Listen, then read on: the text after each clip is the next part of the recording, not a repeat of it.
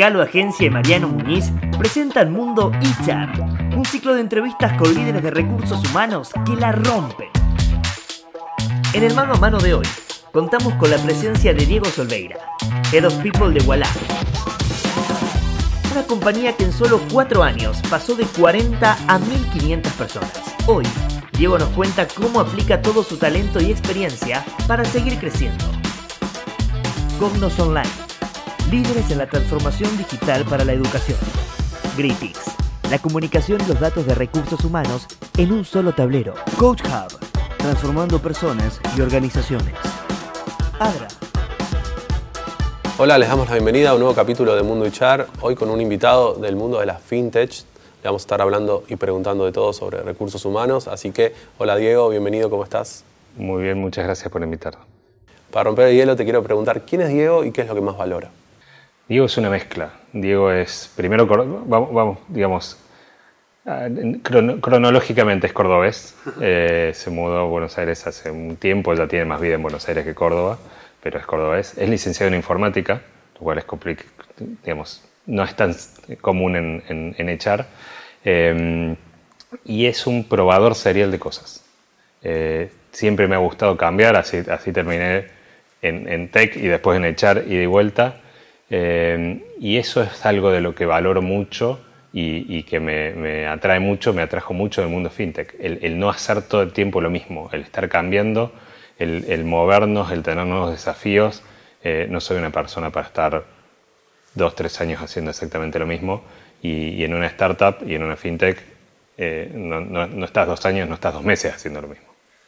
Algo adelantaste en tu respuesta, pero te quiero preguntar a nivel profesional, ¿cómo fue tu camino? ¿Cómo llegaste al mundo de recursos humanos? En realidad volví a recursos humanos. Eh, yo soy eh, scout de muchos años, hice toda la, evolución hacia el aprendizaje. El, scoutismo tiene mucha, una base muy fuerte de aprendizaje.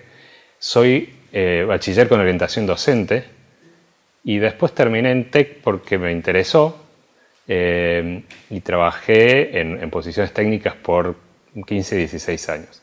Pero en algún momento en el camino me di cuenta de que en, lo que es tecnologías tenías dos opciones, o eras muy técnico o te pasabas al management y no me sentí lo suficiente cómodo para hacer management con lo que conocía.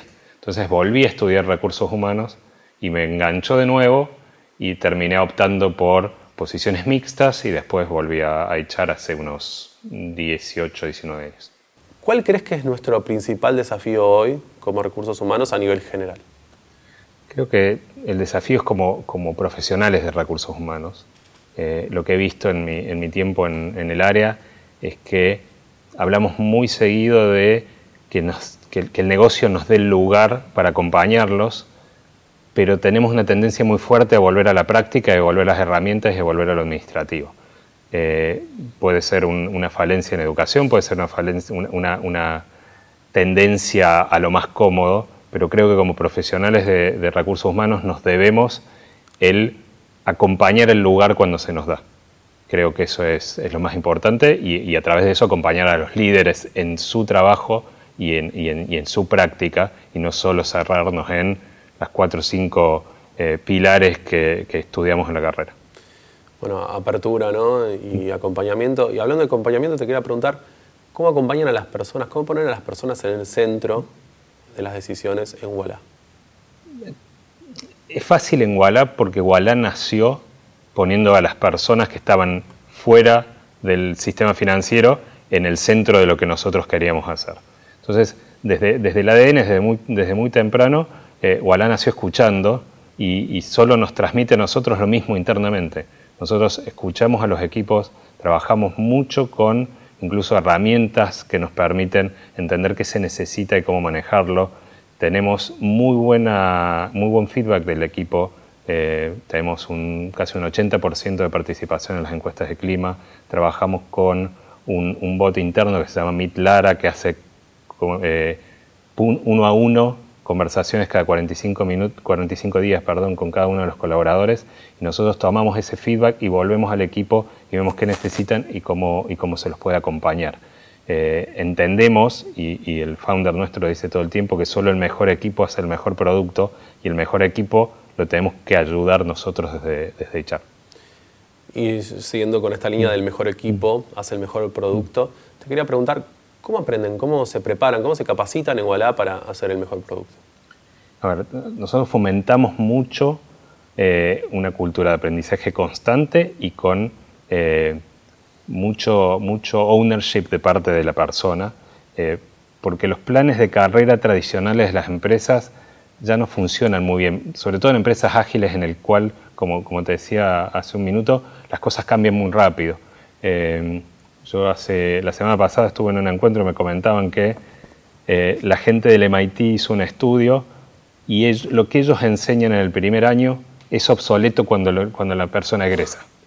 Entonces, el, aprendizaje es cada vez más, sobre todo en empresas con tecnología, tiene que ser continuo y, nosotros desde HR no podemos saber qué necesita aprender un desarrollador, qué necesita aprender una persona de analytics o lo que sea. Ellos sí lo saben. Nosotros disponibilizamos una herramienta que se llama Digrid, en la cual ellos tienen el contenido y la capacidad de generar un path de aprendizaje y autogestionar ese aprendizaje en cada una de las áreas. Nosotros apoyamos desde nuestro lado y en lo que necesitan, pero cada uno maneja su paz de aprendizaje. ¿Y cuál es el principal desafío que enfrentan hoy desde recursos humanos dentro de, de Principalmente la flexibilidad y, seguramente esto vuelva en un par de ocasiones. El, mercado cambia muy rápido, las empresas de tecnología cambian muy rápido. Eh, si nosotros implementamos algo y no nos movemos a la velocidad que, se mueve el negocio interno o externo, eso queda obsoleto y después nos quejamos de que, ay, no usan esta herramienta. Y sí, no la usan porque es modelo 1998 y vos necesitas un modelo 2023. Eh, te decía cuando, cuando me preguntabas de los desafíos de, de eh, acompañar al negocio y acompañar al negocio es acompañar el crecimiento y no quedarnos en, ay, yo vi en la facultad la herramienta y la voy a implementar, porque además también la implementé en mi trabajo anterior y funcionó. Y si tu trabajo anterior fue hace más de cinco años, quizás tengas que pensar en algo nuevo. Animarse a soltar, ¿no? También el recurso humano nos cuesta. Lo que, lo que funcionó una vez, lo queremos usar todas las veces. Y mm, hoy en día, en, este mundo post-pandemia, digamos, eh, cobró otro valor todo lo que es el bienestar y el equilibrio de las personas. Mm. ¿Cómo lo cuidan desde Walla? A ver, nosotros estamos trabajando siempre y desde, desde la pandemia eh, con, con, mucha integración e interacción. Eh, en un entorno híbrido eh, o, prácticamente remoto en muchos casos, lo que se pierde más no es la productividad. La productividad ya ya se probó que funciona, que podemos trabajar desde casa y eso no impacta nuestro output sí impacta nuestra relación con los compañeros. El, café eh, y la charla de cuando volvías, eh, el cruzarte en un ascensor, en una escalera, en el, pasillo, eso generaba interacciones, generaba comunicación, generaba sentimiento de equipo, generaba pertenencia. Eso no se da naturalmente a través de Zoom.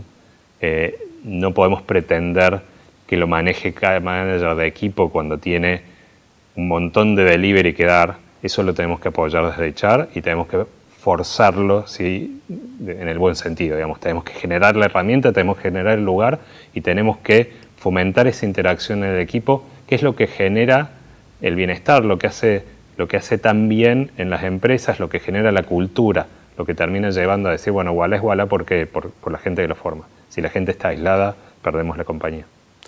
Y siguiendo con el bienestar y linkeándolo con los beneficios, digo, deben tener un montón de beneficios, pero si tuvieras que decirme cuáles son los más valorados o el más valorado de Walla, ¿cuál podrías mencionarme? A ver, te voy a dar un poquito de vuelta a la pregunta. Eh, la gente lo que más valora de Walla y, lo que nos diferencia un poco de, otras compañías, no necesariamente mejores, pero, pero sí diferentes, tiene que ver con los valores de la compañía. O sea, el, el que Walla trabaje en eh, inclusión financiera, en el que trabaje con un, con un objetivo que va más allá del hacer dinero, creo que es de los... seguramente está en el top 3 de, lo que, de por lo que la gente nos elige tanto para, para sumarse como para quedarse en la compañía. Eh, además de eso, eh, creo que nosotros hicimos un buen trabajo en implementar un, un sistema de beneficios flexibles a través de eh, de nuestro producto. Nosotros tenemos la ventaja de tener un, medio de pago que nos permite decir, bueno, en lugar de darte vouchers, te, doy un cashback en, la tarjeta Walla cuando consumís ciertas cosas. Eh, y la gente tiene la posibilidad de ir a nuestra herramienta de, administración de recursos humanos y elegir sobre qué beneficios quiere esos cashbacks. Entonces, eh, en de vuelta, en un entorno distribuido en el cual ya no es el gimnasio que queda cerca de la oficina lo que vas a contratar, sino cada uno va a contratar el que, el que le quede más cerca, en lugar de ir a Megatron o Sport Club o el que sea, decir, bueno, te pago el 50% de la membresía de mi, de mi equipo, cada uno va a su gimnasio y le devolvemos ese 50% siempre y cuando pague con Walla. Y hoy en día, siguiendo con, con esto que estás contando, estamos como en una guerra del talento donde todas las empresas están perdiendo mucho a nivel porcentaje y teniendo que salir a buscar. Y en eso es fundamental la marca empleadora, ¿no? Y te quería preguntar en Walla, ¿cómo trabajan la marca empleadora? En el concepto de Walla es siempre ser uno hacia adentro y hacia afuera. Somos la misma empresa que busca un usuario que la empresa que busca un colaborador. Entonces, nos trabajamos mucho en que sea lo mismo que mostramos eh, para un lado y para el otro. Entonces, simplemente lo que hacemos es que la gente a través de nuestras redes sociales vea que lo que eh, fomentamos internamente es la misma horizontalidad y transparencia que mostramos a través de nuestro producto. Hablaste de liderazgo en una de tus respuestas y hoy para mí es sin duda eh, fundamental en las organizaciones, ya sea como canal de mm. comunicación o como desarrollo de personas, aprendizaje y gestión de equipos. ¿Qué cualidades tiene que tener hoy una persona para ser líder dentro de Walla? Te dije que iba a volver un poco a esto la flexibilidad es clave. Eh, digamos, así como es necesario en el equipo de, People para, adaptarse al negocio, es necesario en cada uno de los líderes para darnos cuenta de que las cosas no eran lo mismo ayer que hoy, eh, que no tenemos el mismo mercado ayer que hoy, hubo cambios en los mercados financieros y somos una fintech y, y eso nos impacta, y que a lo mejor el plan que hicimos para el 2022 en marzo o abril ya nos servía y teníamos que cambiarlo. Eh, si, si, un líder es muy estructurado y se aferra a lo que, a lo que venía haciendo, eh, no funciona, creo que no funciona en casi cualquier empresa, pero en una fintech, en una startup en, Argentina, eh, funciona menos. estamos en un entorno de trabajo y de aprendizaje muy complejo y eso requiere que nos adaptemos muy fuerte. Bueno, Diego, y una de mis preguntas favoritas para poder nutrirnos y nosotros mm. también seguir aprendiendo, te quería preguntar por lecturas. ¿Qué libro nos podrías recomendar a nosotros, a toda la audiencia del mundo de Char, para poder leer y seguir aprendiendo? Mm, siguiendo un poco el, concepto de, mundo complejo, eh, leí hace un par de veranos, eh, recomendado por Bill Gates, en, su, él siempre recomienda libros para, temporadas, un libro que se llama Range, eh, se tradujo a amplitud en Argentina, es de un, de un biólogo, un doctor en biología que se llama David Epstein, él, es el que habla de entornos de aprendizaje complejos, entornos de aprendizaje sencillo.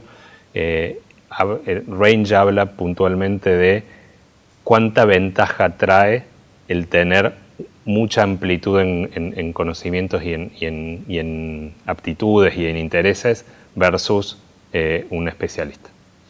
Bueno, Diego, muchas gracias. Anotamos todo el libro, sobre todo, además, si lo recomendó Bill Gates, hay que, hay que leerlo. Totalmente. Espero que lo hayas pasado bien. Sí, muchas gracias. Y gracias a todos y todas que nos están viendo. Este fue un nuevo capítulo de Mundo y Char. Nos vemos en el próximo. Pueden suscribirse al canal si les gustó. Hasta luego. Esto fue Mundo y Char. Seguimos en Spotify y en YouTube.